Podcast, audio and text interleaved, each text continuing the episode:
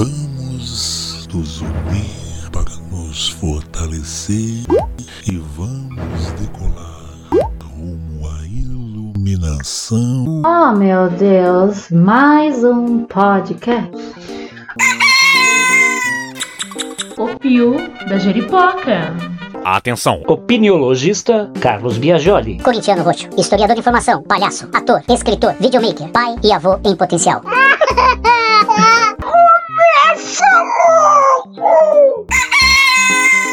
Pio da Jeripoca.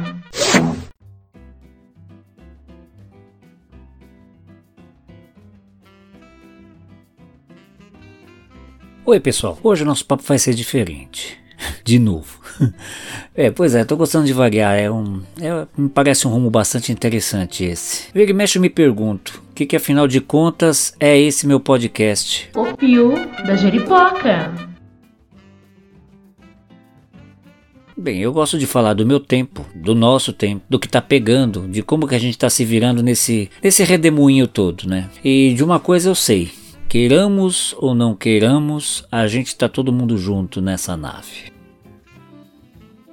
Aliás, eu comentei isso outro dia na rede social. Eis que uma criatura aparece lá e comenta, né? Não, não estamos todos no mesmo barco. Eu falei pra ele, amigo, és terráqueo? Ele respondeu. Claro que sim, pô, mas não estamos no mesmo barco. Aí eu falei, então, se somos terráqueos, você e eu, então estamos no mesmo planeta, certo? Se nosso barco redondo e azul, cada um no seu próprio remo. E eu disse ainda pra ele que o desafio é a gente descobrir a melhor sincronia nas remadas. Senão o barco fica girando feito barata tonta, coisa e tal. Que é mais ou menos o que a gente está assistindo nos últimos tempos. Mas o cara se enfesou, gente.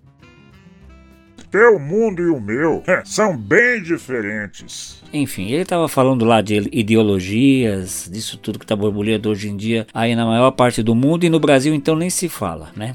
Pois é. Mas o fato é que quando o Jaburu me chamou de vagabundo e disse que isso no mundo dele não tem espaço, sabe o que foi que eu fiz? Isso mesmo, não fiz nada. Deixei o cara na dele, porque meu pandeiro eu não toco pra doido sambar. Mas sei que doido faz parte de, de, desse mundo em que eu tô. Disso eu não tenho a menor dúvida, porque nem sou doido de negar, certo? Mas eu fiquei com isso na cabeça, gente. Fiquei com isso na cabeça.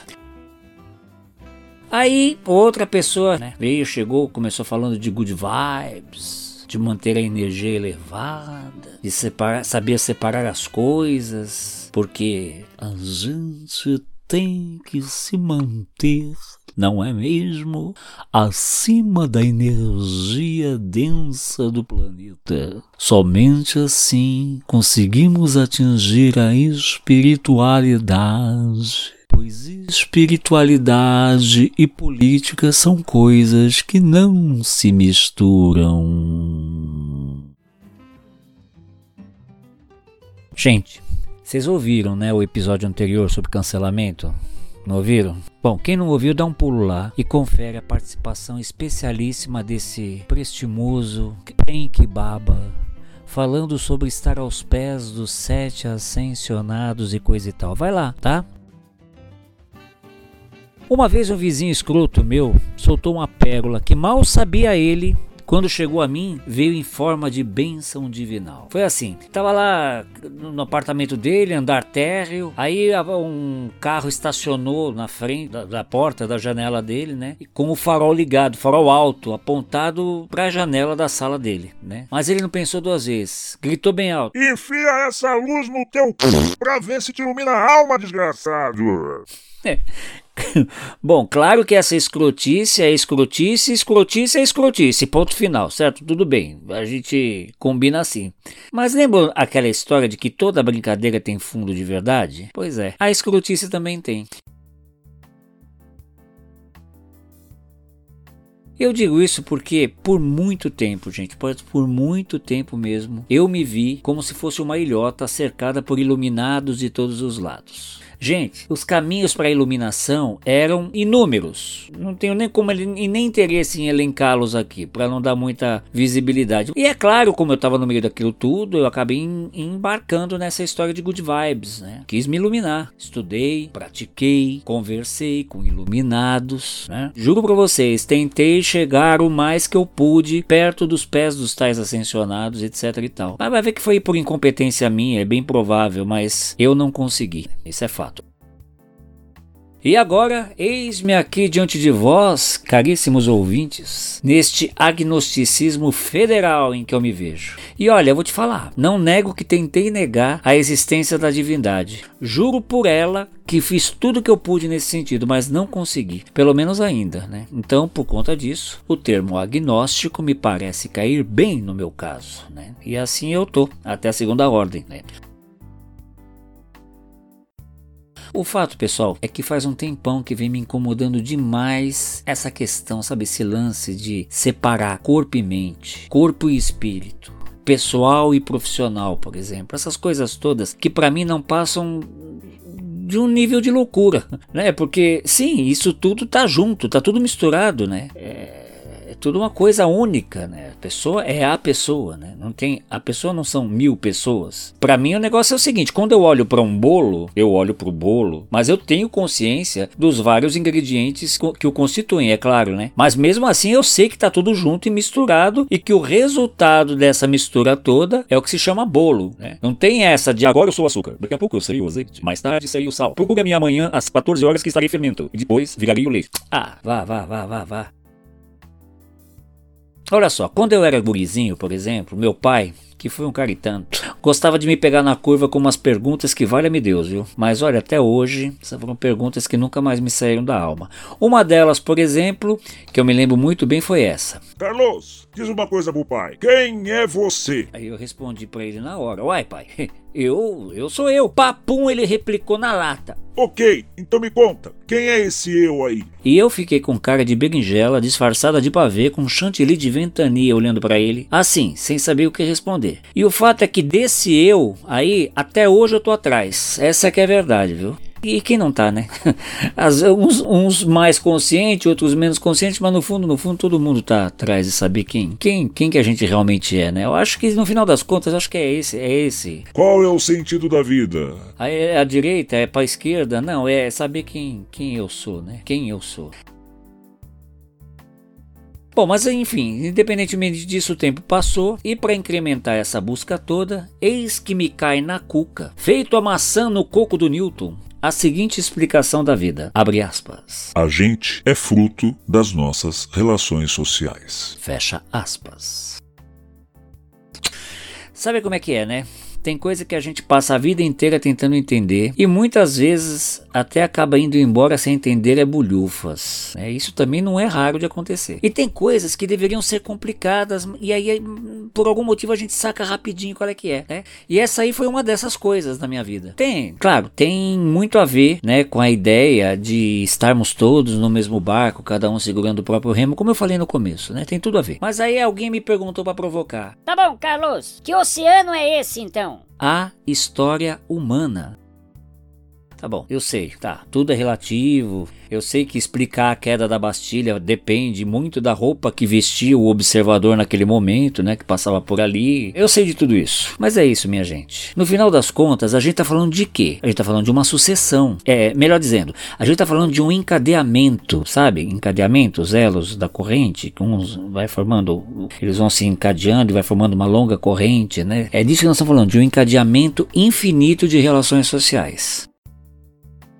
É, ok. Bora buscar uma base, uma base conceitual, né? Pra deixar essa prosa hoje, se não mais clara, pelo menos mais chique, porque se dá um ar de sofistiqué, né? Para o nosso episódio de hoje.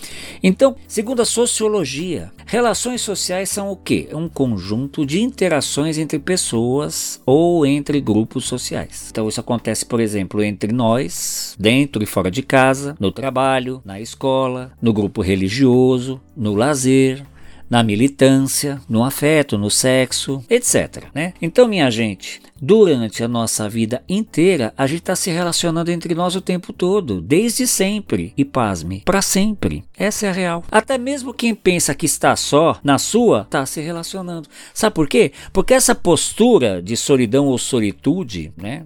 Vocês sabem qual é a diferença, né? Solitude é quando a gente tá, tá bem consigo mesmo, né? Ali na própria companhia. E solidão é aquilo que a gente já sabe, né? Aquele esparramo todo, né? Então, mesmo quem pensa que tá só na sua, essa postura também acaba tocando e interferindo nas pessoas que orbitam no entorno dele. Ou seja, estabelece-se mesmo assim uma relação, né? Uma relação social. Enfim, são essas relações todas entre a gente, o tempo todo, no mundo inteiro, desde sempre, que fazem a nossa sociedade se desenvolver. Ou seja, na nossa humanidade, desenvolver a nossa humanidade. Capite?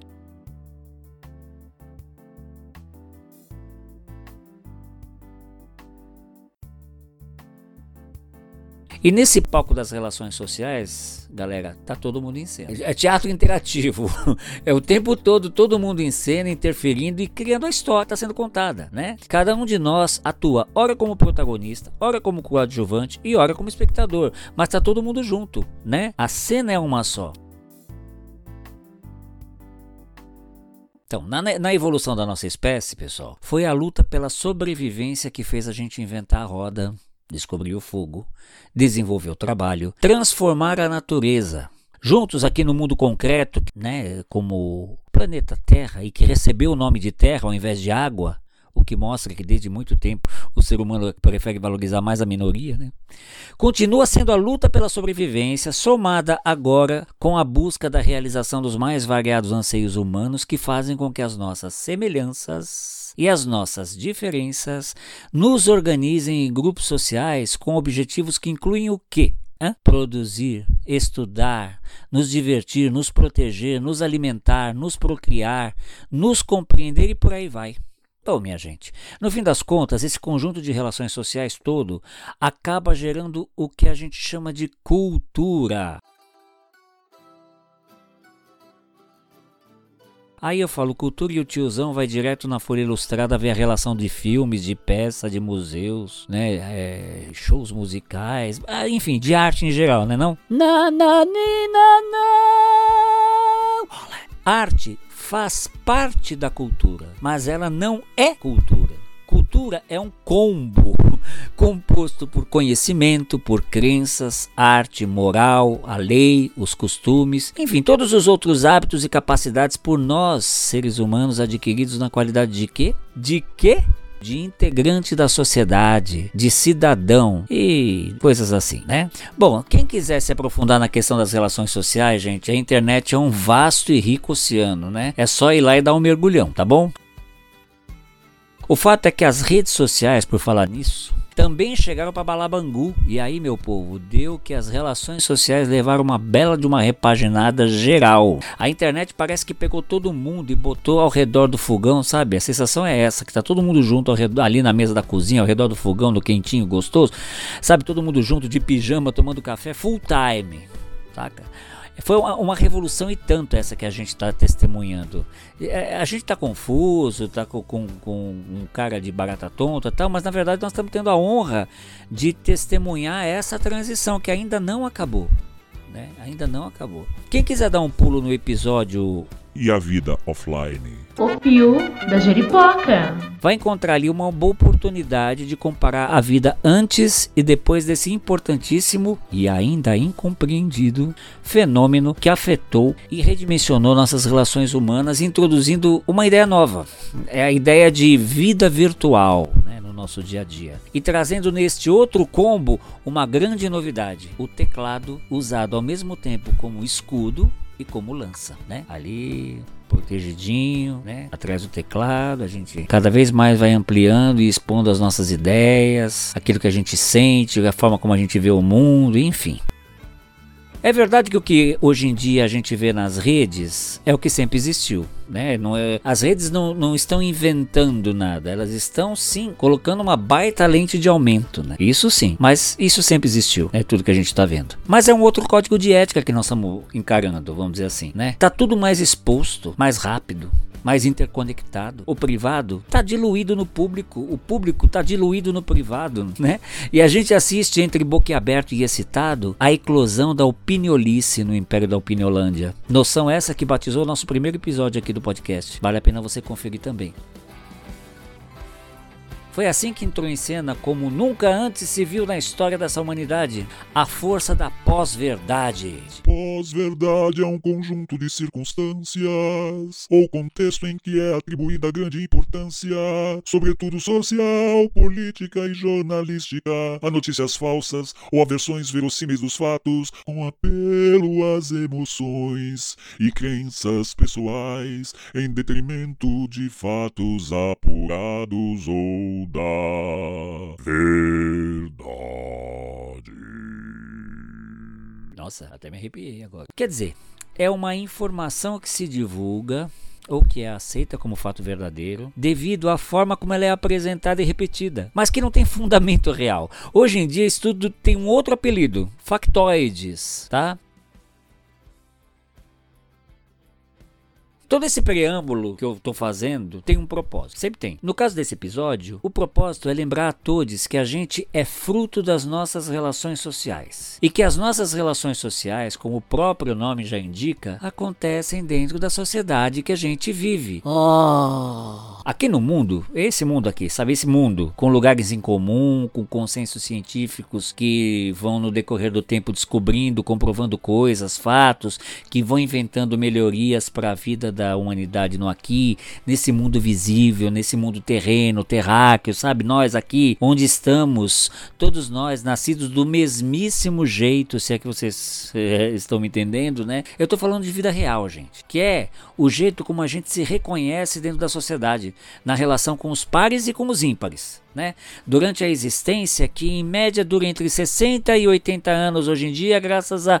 É, bem, digamos assim, graças à inteligência humana que as leis ainda incompreendidas da natureza, que recebem o codinome de Deus, nos agraciaram, propiciando que a gente, entre a gente, descobrisse e inventasse qualidade melhor de vida para todos ou para aqueles que o seguro consegue dar conta da conta, né?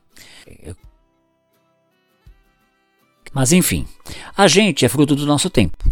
E o nosso tempo, por sua vez, é fruto de tudo que já passou. Então, como eu já disse no começo desse episódio, estamos todos juntos e misturados, navegando há milênios na nossa própria história e na história desse barco azul. As culturas são inúmeras, há uma diversidade enorme delas, e todas elas acreditam que chegaram lá ou que conhecem a verdade. Ou ainda que vieram para corrigir os erros das anteriores. Enfim, isso faz parte do aprendizado humano, esse grande equívoco, a gente sabe disso. Mas pro desespero de quem se acha special, né, VIP, né? Continuamos todos iguais na hora de ir ao banheiro, né? na hora de sentir medo, sentir frio, fome, sede, na hora de não saber de onde vem nem para onde vai depois de levar o primeiro tapinha no bumbum ou de dar o último suspiro, e nem de olhar pro espelho na hora que a espinha começa a envergar com o peso da idade, sabe? A gente sofre amarguras, tensões, aflições, desesperanças, frustrações, dissabores, quebras terríveis de expectativas. Olha só o Palmeiras, nenhum mundial. Ou até mesmo a mais total ausência de perspectivas.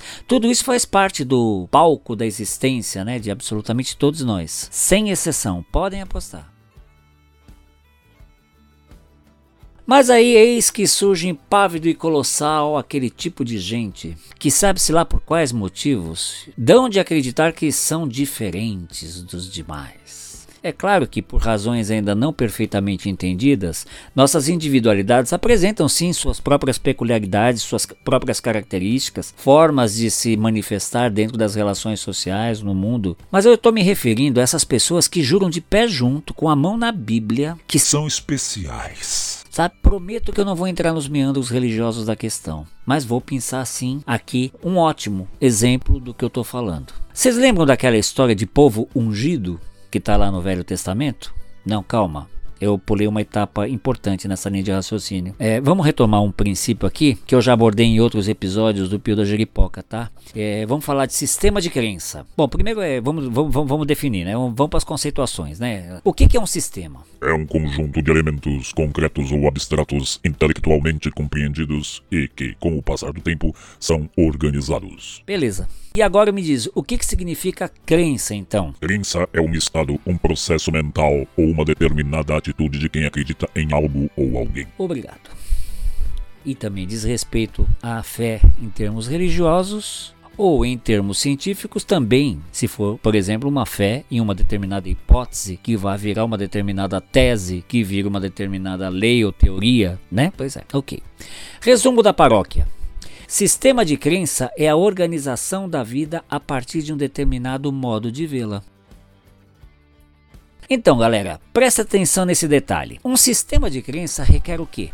Compartilhamento de fé, certo? Por isso é que eu não me canso de propor um pacto para início de conversa. Minha gente, que tal a gente conversar sobre o que quer que seja, apenas e tão somente dentro do trecho que começa no parto e vai terminar na tumba? Hã? Pode ser? Sabe por quê? Nesse período a gente tem uma pá de consenso, sabe? É, a gente olha pro, pro céu e a gente todo mundo sabe, independentemente daquilo que, que acredita ou deixa de acreditar no invisível, a gente sabe que o céu é azul, que a água é molhada, a folha da árvore é verde, é, se bater com a cabeça na parede vai doer, né? Que todo mundo vai morrer, né? São coisas que independe da crença ou da visão pessoal, da ótica ou da ética pessoal, né? De cada um. Né? Beleza? Então, isso é importante, né? Isso é muito importante que, que a gente, nesse período, a gente sabe sabe, que tem uma pá de consensos que independe do sistema que a nossa crença estabeleça e agrega afinidades com as crenças de outras pessoas. Né? A gente combina de falar somente do que acabou sendo chamado de parte concreta da vida. Pode ser aquela parte que é visível a todos? Pode ser? Claro que eu não quero aqui, de forma alguma, negar a concretude das nossas emoções, dos nossos sentimentos, das nossas sensações. Não, de jeito nenhum. Isso seria uma loucura no sentido mais psiquiátrico do termo. Fiquem tranquilos, né? Mas conversar sobre esses parâmetros que eu estou propondo nesse pacto nos propicia, digamos assim, mais assertividade. Já que o invisível é. é, é invisível, né? É. Pois bem, então, voltando à questão que eu estava falando, a Bíblia, né? A Bíblia é um sistema de crença compartilhado por bilhões de pessoas no planeta. Assim como acontece com o Corão, com a Torá, por exemplo. Isso sem falar no Bhagavad Gita, nos sutras, mantras, rezos, enfim, etc. Tudo, absolutamente tudo sagrado. Porque assim o é para quem assim o sente. E ponto final. Mas não é esse o foco do nosso episódio também, por mais mega interessante que seja o assunto.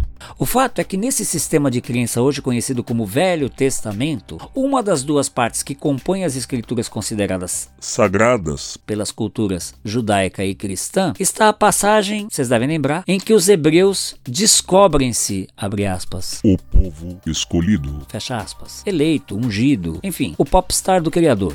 Eu não vou entrar no mérito dessa questão, eu repito. Meu interesse aqui é conduzir a linha de raciocínio no seguinte sentido: vejam só. Disseram que a notícia de que foram eleitos os filhos ungidos da divindade, essa notícia veio do alto, do além, do invisível, do sobrenatural, do fora do mundo, né? Hoje em dia ainda é muito comum a gente assistir pessoas adeptas a determinado sistema de crença afirmando com a mais absoluta certeza que depois de salvos. De quê? De quem? Do que? Bom, enfim, depois de salvos, deixaram de lado as coisas do mundo. É disso que esse episódio quer falar. Da relação entre o visível e o invisível, o real e o ideal, o concreto e o inspirado, para não falar imaginado.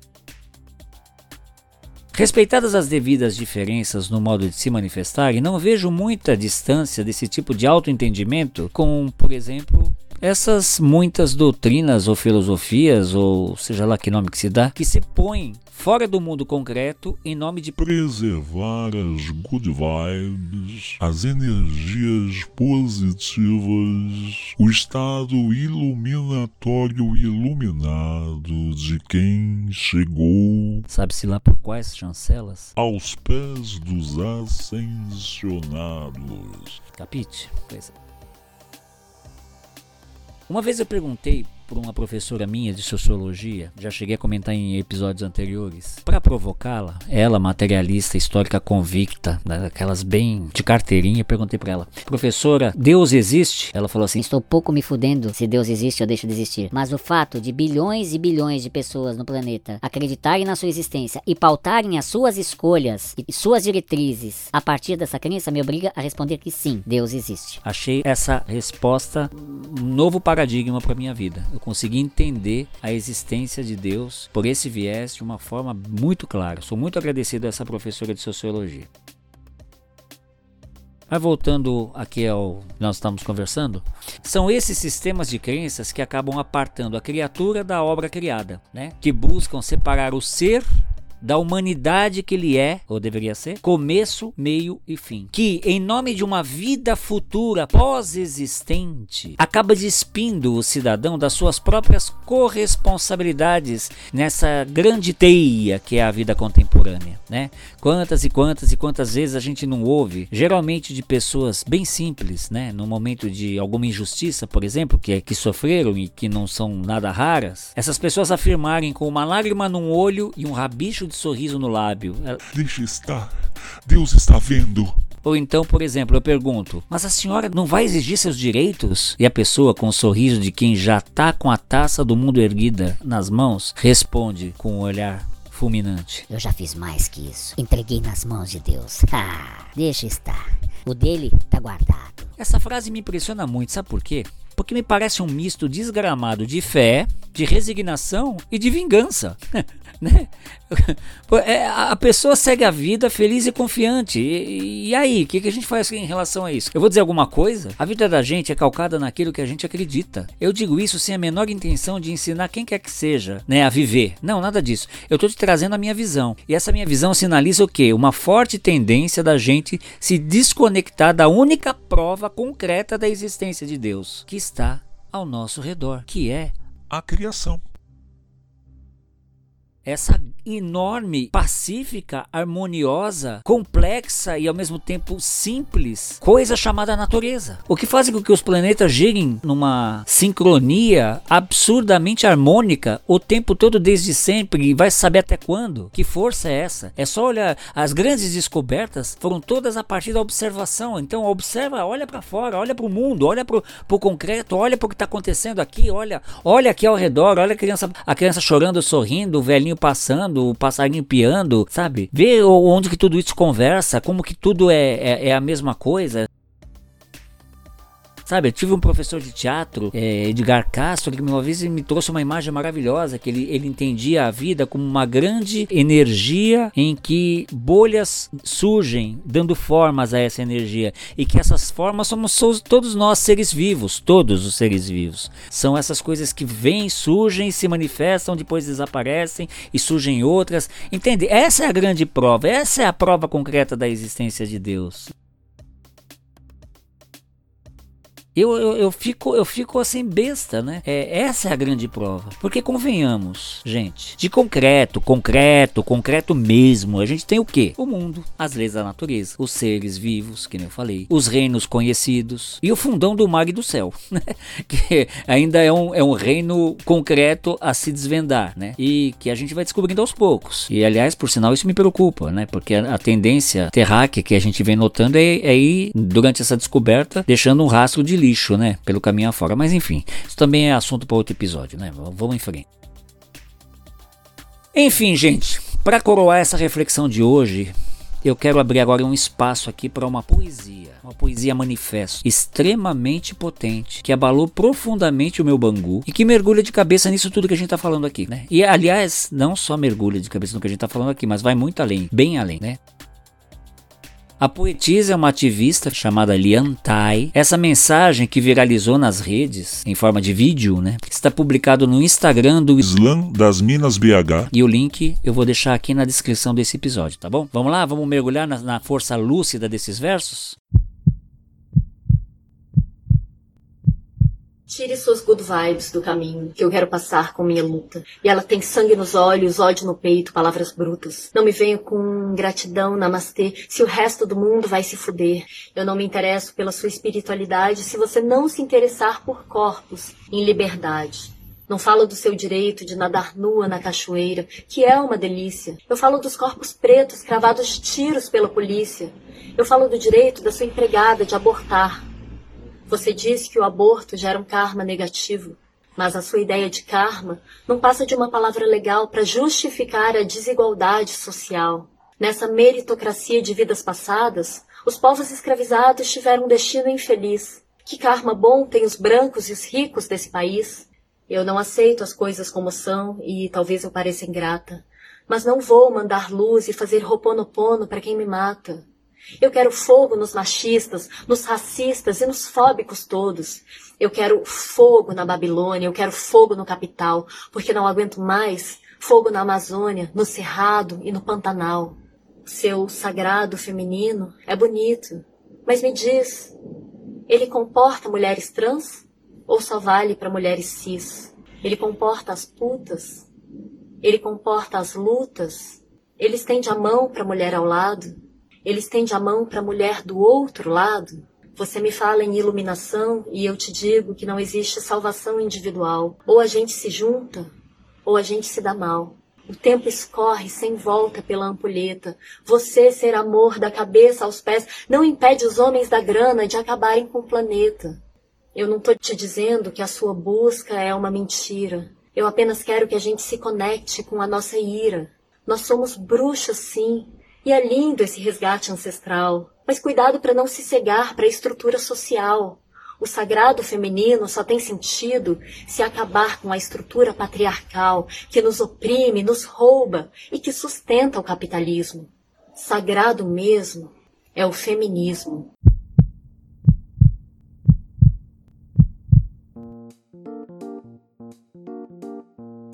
Sem mais o que dizer depois disso, a todos vocês pela atenção de hoje, muito obrigado. Semana que vem tem mais.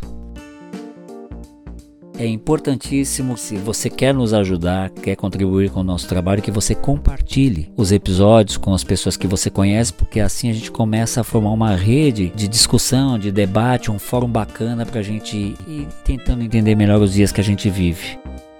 E se você quiser contribuir financeiramente com a realização desse trabalho, é só procurar a gente pelo e-mail que está aqui na, na descrição do nosso episódio. Como eu sempre digo, Saravá, Axé Shalom, Salam Aleikum, Namastê, Shanti, Evoé, Allah Akbar, Optia, hashtag saudações corintianas, fui! O Pio da Jeripoca. Atenção! Opiniologista Carlos Biagioli. Corintiano roxo, historiador de informação, palhaço, ator, escritor, videomaker, pai e avô em potencial. O Pio da Jeripoca.